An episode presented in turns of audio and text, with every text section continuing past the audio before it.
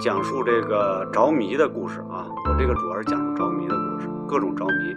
呃，人这个着迷啊，有有很多种，是旅游也是一种。今天我介绍一下这个嘉宾啊，呃，我的朋友刘琛，刘琛你好。啊，你好。呃，我的同事呃边建伟。边老师你好。边老师你好。嗯，建伟啊，呃，刘琛呢，就是说我今天咱们谈话的主题就是什么呢？就呃，主要我听说了一件很吃惊的事儿，什么呢？呃，我的朋友刘琛到这个有的地方一游，什么地方呢？泰国。为什么到泰国让我挺吃惊的呢？你不知道，就是就在前一两个月，刘琛自己还说他还属于比较严重的状况。什么状况？几乎就就就呃走路都困难，是有这么严重吗？嗯，对，有。所以呢，就是说一听说呢，他又是呃带着一一大家子人去的泰国，而且还是自己去的泰国。你觉得他去过泰国？建伟，你觉得去泰国你是跟着团还是自己去的？我那个是类似于在网上报了一个那种自由行，就是他是负责你的那个酒店和接机你这容易多了。啊他啊，纯自助。对纯自助，这个自由行，而且带着都带着谁？嗯，带着就是我爸、我妈、我们家孩子你。先停一下，这不像你啊！你放开一点儿，你平常比我放开多了。咱们提倡胡闹啊，禁止严肃 不严肃，我啊喂我啊，正放开点儿，特别正经。啊啊！谁来着？谁来着？嗯，我老公、我、我们家孩子，还有我爸、我妈，哦一家五口一起去的。哦，我就说呃，去泰国呢，对我来说比较陌生。第一个，我就想知道你为什么选泰国，因为我第要是让我第一个选，我第一次出国，我不会选泰国。我们也不算第一次出国吧。嗯再说我，因为八个月前我就那个这个这个卧病在床，哦，八个月。然后八个月了，我曾经一度想，可能再有没有机会出去旅行了，因为那个时候就已经类似于像瘫痪一样的有三个月，就下不了床，要比较严重。因为我会以为我从此不能跟孩子一块儿出去旅行了，但这次呢，是因为春节前的时候，我们组那个有一同事给我算了个塔罗牌，说你应该去泰国转转运。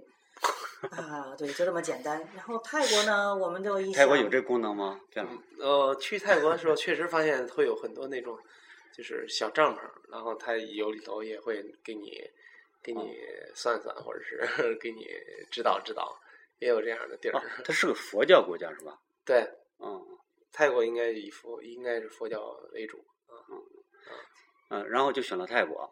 对，我嗯们选的是清迈，因为我们当时呃感觉了一下，嗯对曼谷和这个清迈的这个比较的话，就是泰国有几个可选的地方，比方说普吉岛啊，或我就去者说了普吉岛。啊，是他去的吧比较。对对对，就有一些，比方说海边这种，我们就没有选。我们觉得，呃，从一些这个这个网上的一些信息了解到，清迈它比较舒适，比较休闲，适合我这种呃大病初愈者 在那儿待着。啊，待着而。且呢，我妈也大病，哦因为呃春节的时候她来照顾我，然后她各种糖尿病、什么高血压全都犯了，然后各种不适，而且我姨父和我的姨在这两个月中相继去世，对我妈打击特别大，所以我妈在这半个月之前是一直在跑医院，然后我们就想着去泰国这个地方，就去清迈这个地方，对于老人来说也是一次这个这个修养，然后嗯对我来说呢，我是真的是本着这个转运的这个心，觉得去一下。再有呢，我本来就喜欢到处走，管哪对对，儿都行。我知道你看，你想想啊，你大病初愈，第一件事就要出去玩儿，那肯定是特喜欢玩儿啊，是不是？哎，那这个叫喜欢玩儿呀？不是玩儿，好吧？这不是玩儿，这是那叫啥这是旅行。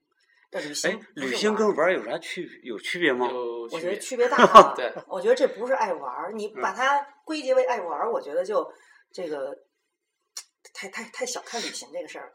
哎，我觉得你要把旅，哎，咱行，别别讨论这事儿了。你可以让他谈谈他认为旅行是怎么样，对吧？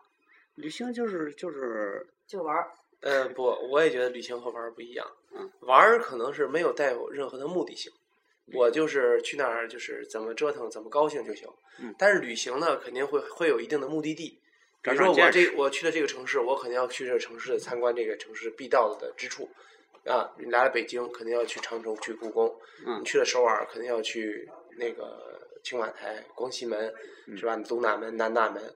嗯，所以你要包括那个老师一样，哎就是插一插插一句话，他家里的啊是韩韩国，在韩国工作长长期吧？就韩国人是吧？对我老婆就是啊韩国人。如果将来韩国有找他啊，有有向导，他经常回韩国。嗯，那个呃，然后我咱们前面这个那个呃不说了，就是说这个我知道要去，不论去哪儿都要有一个功课，很长的一个功。我相信你是做了不少功课的。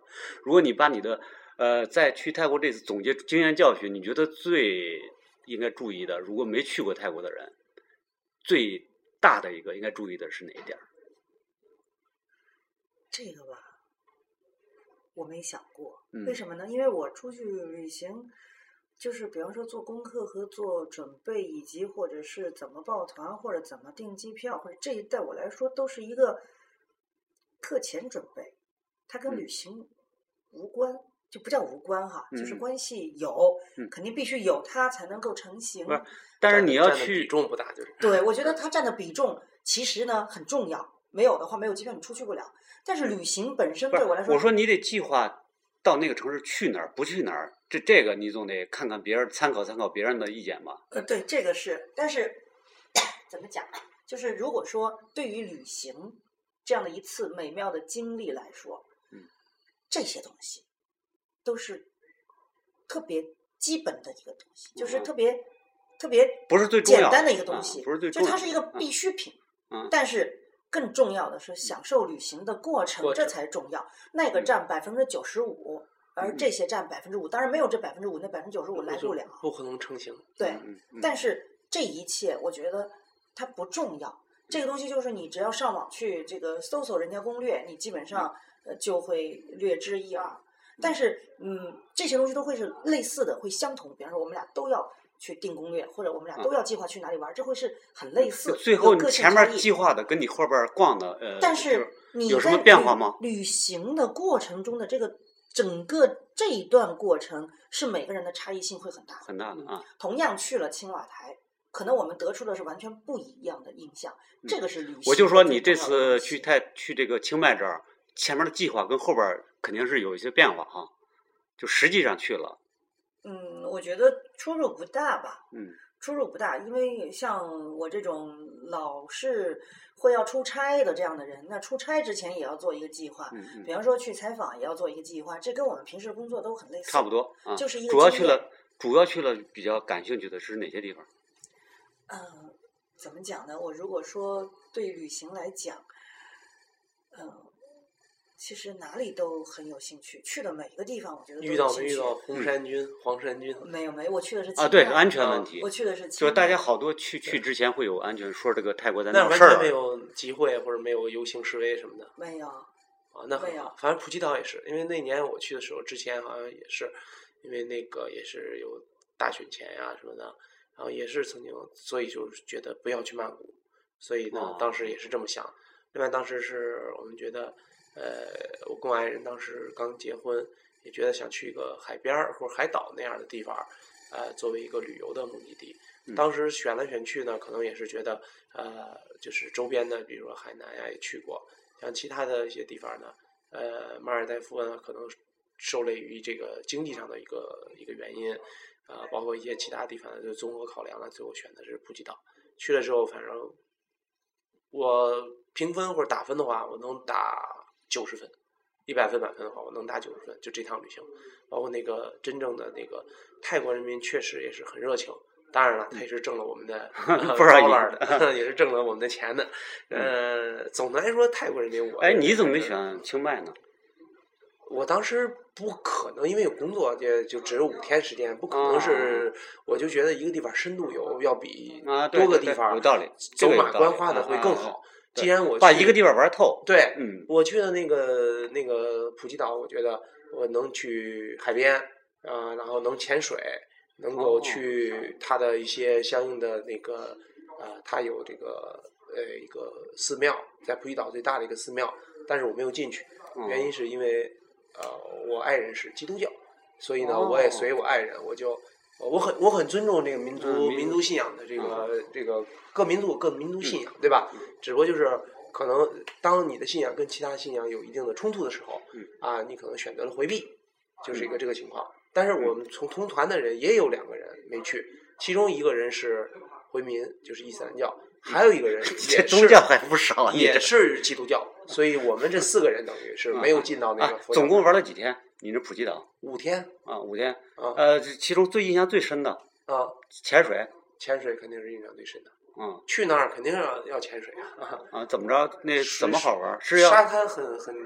很干净，嗯，海水很清澈，嗯，进去之后唯一遗憾的就是，呃，我现在记得很清楚，就在恩菲对面有一个白云图片社，把啊我潜水那照片给我洗的是一塌糊涂，让我回来学着他们真是，他们我怀疑啊，他们可能是因为泰国那边可能相对哎，不来说还，是你什么时候去的？哦，还要洗？现在不都不洗了吗？就搁电脑上看就行了。他泰国那边的水下潜水啊，他用的那个照相机是胶卷的，哦，等于我回来拿那个胶卷，我去那儿给我冲印，冲印完之后，他给我，他来给我进行那啊个洗的很差洗照片儿。嗯我怀疑啊，他只是只把胶卷给我冲印出来了，他没有去拿相应的胶卷的嗯嗯。彩库啊机器给我去行冲照，片儿。这这这个这个啊举报这事儿，就就先谈，这这这么着，就是说，呃，潜水你给你给呃呃这个流程是怎么样他？要先租一个服装是吧？对，很贵吗？我没记错的话，三百块钱左右，三四百块钱，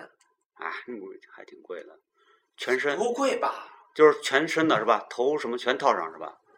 对啊，嗯呃，头是有呼吸机，不是一一般人玩玩这个玩得了吗？是有专门的那呃，个他会给你个培训，培训当中，呃，就是最主要就是你就是让你教会你怎么呼吸，嗯这第一，第二呢是教会你如何就是求生。假如你真的不行的情况下，嗯你应该举什么手势或者表达什么样的信号，能够嗯告诉告诉那个引导员啊，呃，你的教练潜水教练那是你要往上往上飘哦啊。刘晨潜过吗？潜过水吗？那浮潜，我玩过浮潜，去年在塞班岛，嗯哎，塞班是吧？塞班嗯，去年五一我们去的塞班。我们去年只是三个人去的，没有带老人去。我们说下次还要带老人再去。我不知道，就是潜水究竟就是说吸引人在哪儿？就是潜下去的，在进去的那个感觉。那种，呃，真是美轮美奂和那种不可猜测的这种神秘世界，你真是跟你陆地上，因为咱毕竟每天在陆地上生活嗯啊，所以你当你坐飞机的时候，你往外边看，和你当你潜入海底的时候，进入隧道的时候，进入山洞的时候，那完全跟你正常生活当中是两种世界。我在水下的时候，只有在那个我们那小区旁边那游泳池那个到水下过，就就那么深。啊，那里头关键是没有任何的呃自然景观，对吧？所以嗯没有鱼，没有海胆，没有海马，嗯嗯就这些东西。而我去的时候，我还亲自用手抓了海胆，摸了海胆，啊，也不叫抓嗯那个啊。呃，刘晨在那个清迈，要是让你就是印象最深的是是哪儿？是就是说呃游览过程当中，我刚刚都说过了，嗯就是我从来都没法回答这个问题，嗯因为我每一次旅行都自己会觉得很完美，嗯我会觉得任何过程都很漂亮，对就是所有的我知道，就是那种，但是那种美，你应该就是说，就是那种好的东西，你应该能给大家分享一下吧。就是我是怎么样的好，如果要我说清迈的这个嗯所吸引我的地方，就是我觉得它是一个传统文明和现代文明非常完美结合的一个城市。嗯这是我所有限的见过的城市的，嗯，我刚刚所表达的这种情况。比嗯如我没去过法国，我不啊知道法国是不是也是这样。嗯我去了五次了，啊，我不知道它是不是也是传统文但德明和现代文明。边老师厉害，老师厉害。那么我我觉得就是说，在清迈的这个它的这众多，它一个小小的古城才三百六十平方公里，说错了，啊，没事没事。没事儿，对这这个其实不要紧是是三百六十平方公里，它就在，是三百六十呃平方公里，就是说它的定位就是它在泰国是一个古城它，不，它就年代比较远是吧大理一样，就像我们大理，大理啊，清迈就像那为什么跟现代结合非常完美？它就像大理一样，它就是它的那个它的那些就是呃古的建筑，嗯以及古的寺庙，嗯，都是保留了这个你你所看到的这个几百年前的这种状态。嗯，它基本上就是嗯，完全没有被被人为的这种严重破坏的痕迹，但是。生活在这周围的人，这些僧人、这些路人、这些行人、这些学生，他们完全是现代人，跟我们一样，嗯是现代人，但他们生活在这样的一个古迹里面，他们相得益彰，他们没有任何的排斥，他们的街道还是非常的窄小，他们的那些就一个街道窄小道。包括它的那些胡同，我们去的每一个旅店，因为我们做一些项目的话，就比方说我们就大象一日游，还有丛林飞索探险，可能我们都会是连续有一个司机来接五个旅店的人，五个旅馆的人一起去参加这个活动。我们每到一个旅馆，这个旅馆旁边都是寺庙，都是它的古老寺庙，而且这个每一个走的那些胡同，经过那些到旅馆的走的那些胡同，都只能容一个车过。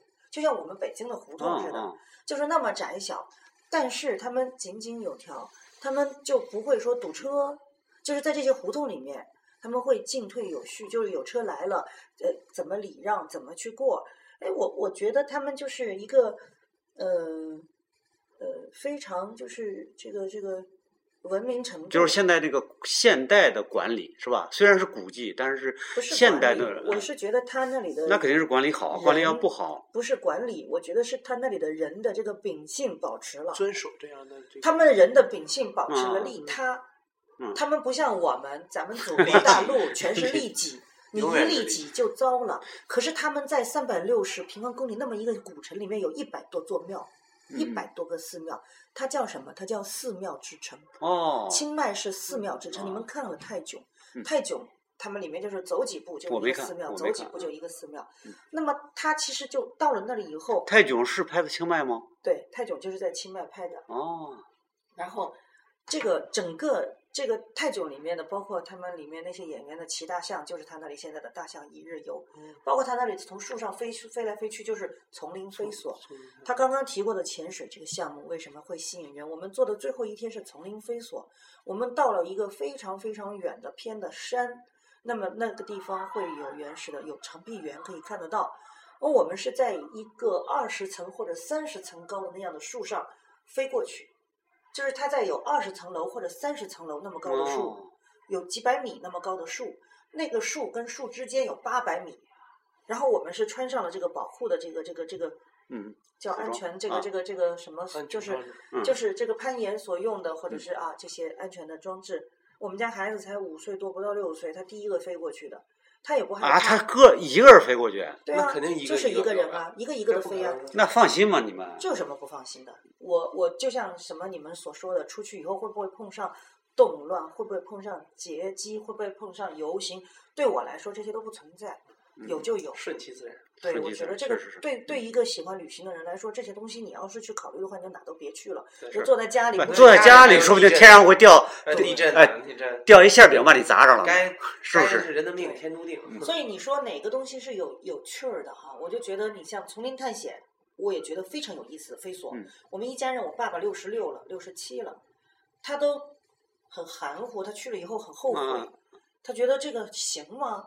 就是我们在爬了山以后，很高的山以后，上到那个树的台子上以后，就要面对底下是悬崖一样的空谷，但是全是树，全是热带的这种树，各种植物，芭蕉树什么各种。你从这些树的上面嗖飞过去，可是我们到什么程度？最后，我和我们家孩子都可以空着手，全部像鸟一样在上面飞，然后倒立，然后我们挖鼻孔，然后我们做鬼脸，我们打枪，哎，不是，没有人紧张吗？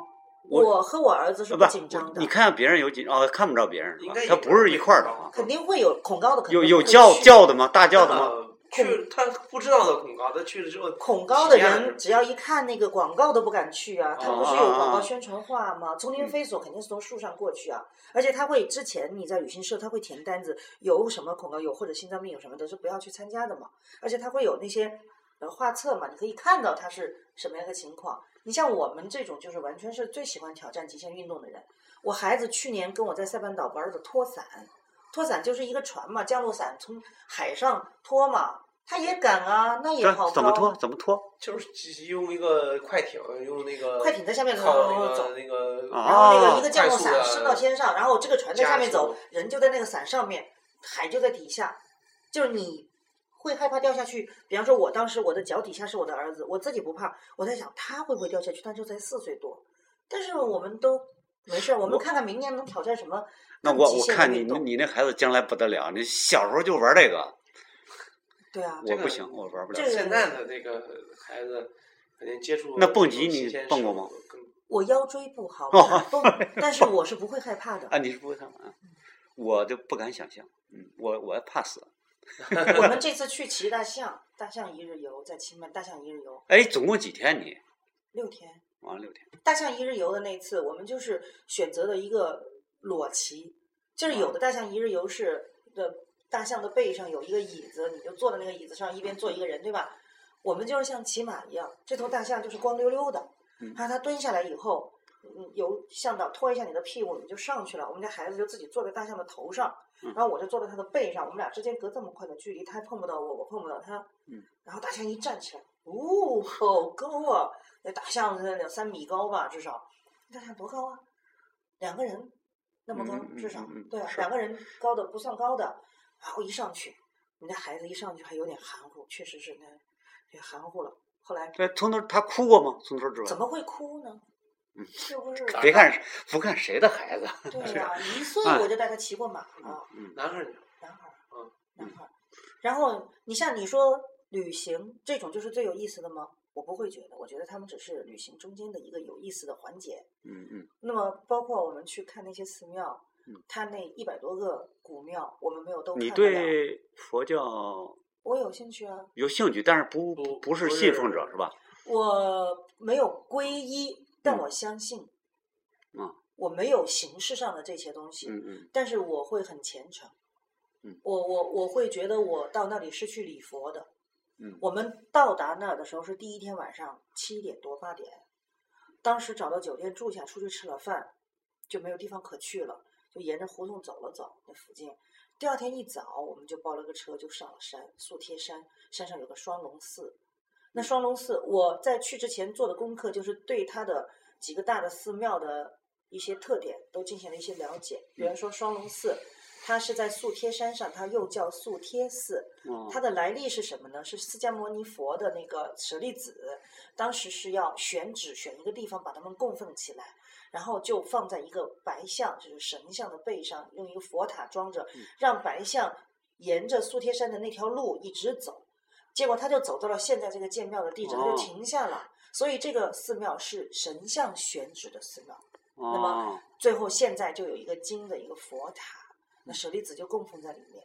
那我第一天就带着我的父母去的那个地方嗯，然后去完那儿以后，刚好那一天是周日，他的那个皇上的那个行宫就在这个素天山的顶上，他那一天开放，他一周只有周日这一天开放，哦所以我们去完那儿以后，接着又去了那儿，然后我们下山以后又去了一个叫雾梦寺。嗯雾梦寺是一个国外有很多人，有些老外在那儿修行的一个寺庙。据说好像我昨天看那个电视节目说，那个瑞典人去泰国的特别多，是吗好像说是好多那个泰国的那个标志牌儿上都写的瑞典语，哦，是的？是因为什么呢？可能就是瑞典特别冷，他这个体验这个热这个东西，他就没地儿体验很。多外国人，尤其是欧洲人或者嗯欧美人，他们觉得泰国去那儿，呃当然我不知道我们的理解对不对啊。呃，他们是可能是觉得，呃，一是他们自己本国的国家呢，可能是比较寒冷，是吧？嗯纬度比较高，呃，是吧？所以泰国呢暖和二泰国的那个阳光比较充足，嗯尤其是像我对俄罗斯、乌克兰这边这些国家人比较了解，他们呢以能自己在度假的时候把自己晒黑为美哦啊，这觉得是有钱人。咱是这还整天增白呢。啊，对，啊人家觉得是把自己晒成黑，那他那或者晒成增增白剂就卖不出去了，是吧？啊，然后呢，呃，人家觉得是这样的话，才能证明是我出去晒太阳了。哎啊，咱们还是说到和那个泰国啊，我就是说，听刘晨这么一介绍的话，就是说，如果要是去寺庙游，就是说这方面比较多的，可能还是去清迈，是是这个意思吗？就是要是你那儿，就是你去的那儿，塞班岛那儿可能就寺庙少一点，是吧普？吉岛啊，普吉岛，普吉岛啊啊，，普吉岛也对，它那个寺寺庙应该会相对就是自然景色更多一点。在自然景色和就主要是海边吧，啊，海边，然后他们有个那个零零七曾经在那儿拍过，呃，哦一个一个取景地叫皮皮岛那边，那边呢就有两有两个像柱子一样的那个一个石，应该叫石笋吧，嗯就是石头，然后呢天然形成的一个那个，反正挺也挺好玩，挺有意思。不是因为我传统上我不知道我这个人这个孤陋寡闻啊，出去也少。我听到泰国，我第一反应人家说泰国最那个什么的，人妖，对，原人家我们看见了，就是那天，因为我但是我觉得一个国家如果要是这个以这个著名，其实也挺可悲的。这有什么可悲的？这不挺泰国它是是母系社不会啊，不，你这个你有很多可以那个什么的，但是这个成了这个成了一个国家的标志，就是旅游的标志，恐怕不太好吧？这有什么不好的？这什么都可以接受吗。嗯，这这有什么不好的？每个人有每个人观点，它不影响你嘛。啊，是不？你可以不你去你会不会？参观，你是不是觉得它太三俗了？是吧？不是三俗，我就觉得你很多东西可以象征你啊，是吧？就是说大这也是其中一个，不挺好吗？像我们中国太监也可以象征嘛，太呃，中国要是太监成了最大的那个象征，你觉得好吗？不是最大呀，不是最大，这也是其反正我就没听过别的，我就一听就是我，但是我没有什么兴趣去看那看那，我觉得就是说我我怕人家也不好意思啊。这有啥不好意思的？我们家哎孩子都看了。嗯人妖表演在夜间动物园，因为去泰国的时候，去去清迈的时候，有朋友去过就告诉我们，呃，要去夜间动物园。夜间动物园特别好，夜间动物园的首场，你买了票以后进去就是人妖表演，然后就是十几个，你根本就把我们孩子去看，一点儿都不色情。为什么呢？它就是人妖表演而已，就像你看到十几个女子在跳舞是一样的，只是她们是人妖而已。他们人高马大的，他们一米八几的个子，就是那样的一些对，你壮壮就是的女子，可以什么都但是很美。好啊。我很我美好啊我我不觉得美好啊那是因为你自己心里不美好啊！我不美好是吧？我就不喜欢，可以吧？也是我权利吧？对呀、但是人家泰国不不是只有人妖对吧？美好的东西多的是，是吧？对就像你说的那么一那么多呢，还还有啥？嗯那个还有啥？我就觉得，其实我觉得寺庙，还有你说那个森林游，我觉得都觉得挺我觉挺挺好玩的。不重要，嗯这些都不是最好的。我觉得最好的是我我喜欢泰国的人，嗯我喜欢他们的这些，呃，在那个城市里居住的感觉。我们在那里待了六个晚上，嗯我们住了六个晚上，我们接触到的所有的人，我们看到的所有的这些人人与人之间的相处。因为我到任何一个地方去出差或者去旅行，我最关注的不是景嗯点，而是市井，就他们的菜市场、他们的小吃店、他们的普通的街道上的行人，他们的状态是什么样？这才是真正的他。就像我们中国，你觉得鸟巢才是我们中国吗？不是。大剧院是中国吗？不是。哪是中国呢？有道理。东单西单，你走到晨说这个这路上去看一下，个那些人是对绝对中国人。那个什么。嗯那么你去我我通过我朋友向曾经向我介绍过，就是对照非常鲜明的，就是台湾跟这个香港，就是说你去香港旅游那种人情是比较淡薄的，就是说你比如问个路啊或者什么呀，反正就没人搭理你。但是台湾就非常好，就是主要是香港现在比较对内地人有意见，哎对对，也不可能个就是别内地人的这个素质确实有待提高，才造成了这种香港人对那是一方面，就是说，这个嗯即使你不是这个大陆人，是吧？就就是一个普通的外国人什么的，就是他们的普通的人情没有台湾那么一方水厚土。养育一方人，每对对个每个地方有每个地方的人的这个特色。嗯比如这个地方的人的特色就比较、嗯啊好客、热情好客，有些可能地方人的这个人的那个他们那个就是比较冷淡，对于这种人呢不是很热情啊，不是很也不用嗯不能叫友好，可能人就这个就这个性格啊。我打一个比方哈，我嗯就说一个特别特别简单的一个直观的例子啊，嗯就是我们有一天晚上想去一个地方，嗯吃千人火锅。嗯。千人火锅是我在攻略上看的，到泰国必吃的，嗯。一千多个人可以坐在一起吃吃火锅，嗯那个场面那个壮观啊！然后我们就约了那天要去，但是呢，我们一上车就跟那个小突突的那个双排车的那个司机说，我们想去吃千人嗯火锅，他说不知道。然后我爱人呢就在那个地图上找到了，就是千人火锅那个附近，就知道是在清迈大学那个附近那个地方，那那个范围告诉他在那儿，但是对方并不知道他要去的是千人火锅，只知道他要去的是这个点。他说哦好，结果就往那个路上开，一直开一直开。那个人说应该到了吧，我还是说没到，因为我爱人拿了那个什么呢？就他拿了那个就是那个那个那个导航，嗯他拿导航就说明这个地方还没到。但是呢，他又跟这个司机说不清楚，就是因为你看就在这个地儿，这个导航上面显示了是这个原点，嗯可是呢，这个具体的地名叫什么我们不知道，嗯，他又没带我们之前的那个中国汉文的那个，就是中文的那个图册，上面写清楚了那个地方附近是什么街。他就是在手机上找到的那个那个图册的话，就很难到达那个具体的地点。可是这个司机呢，他就在过程中黑灯瞎火的，晚上七点多都天黑了，他跑到后座来问说到底在哪里？我们如何如何？拿着手电筒打着，跟我爱人两个人在车下面商量商量半天，最后我爱人说。还没到，这个司机说好像根据你这个应该已经到了。我爱人说不是没到，你看这应该在那个地方。我怀疑你司机说当时是用什么语言在交流？呃，我们是用的是英语，但是都是那种有限的英语，连比啊划带猜。连笔划带 猜，对对方也也是那种连笔划带猜的那种 奇怪的语言，就是但是大家基本上但都能明白对方在说什么，在说什么，在泰国就是这一点好不。容易啊，这就是一个神奇的事情。然后呢，我们到了，就是快到的时候，这个这个司机就后来跟我们说，这样吧，他说我这个车上有一个灯，嗯，你呢觉得你到了的时候，你摁一下灯，哦我就 停。结果没想到呢，他就接着开呢，我爱人一直看一直看都没到他的目的地，最后这个司机又下来说，不对，你肯定走不对了，这个地方已经开始出城了。然后，哎，我爱人又打电话回那个旅最后行社，旅行社关门了。，最后是那个导航有问题。最后不是，最后我爱人突然想了一个，他下载了一个那个翻译软件，嗯泰语的翻译软件，他就在里面写了一个很多人吃火锅，嗯咵就翻译出来了一个名字，然后给他一看，他一看，哦，我知道了不，你，这软件挺挺管用的，叫啥软件啊？给介绍介绍。不是知道吗？还记得吗？我现在手机上就有。对是叫什么旅行翻译官吗？对对对对啊啊啊！对啊然后呢，嗯他就直接就翻出来以后，其实也不准确，但是那个人马上就就明白了。那个人就那个人就告诉他说这个地方应该叫什么？不是你说的这个，嗯是这个这个这个。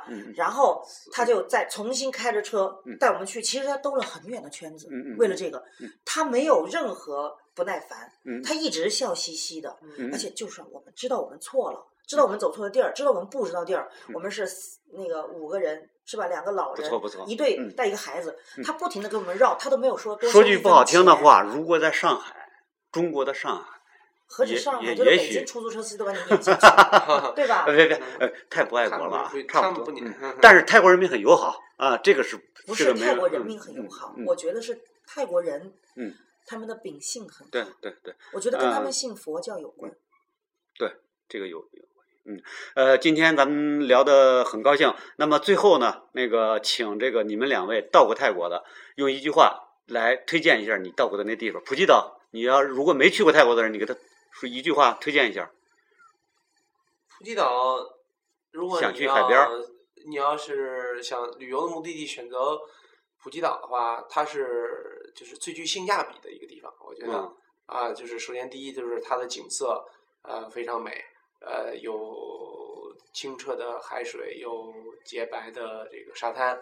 啊，说是洁白的，一是它沙滩沙子是白白沙的，二呢它是上面确实不像有些地方的那个沙子沙滩上会有很多的脏物。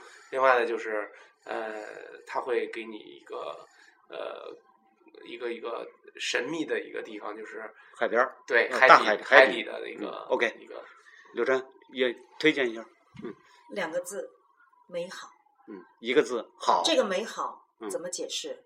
如果你想看到景物的美好，嗯你可以去清迈。嗯，如果你想看到人性的美好，嗯你可以去清迈。嗯，五个字，哎呦，温清迈旅游局绝对要让嗯感谢他。嗯温良恭俭让是我们中华民族一直号称的美好传统。嗯我在我们这里看不见，嗯，在那儿你想看的话，可以去清迈。太好了，嗯，好，呃，听了我们这介绍，希望啊，呃，都到那个美好的地方去看一看啊。好，今天的这个咱们谈话就到这儿了啊，再见了，再见。好，好，再见。再见，再飞你。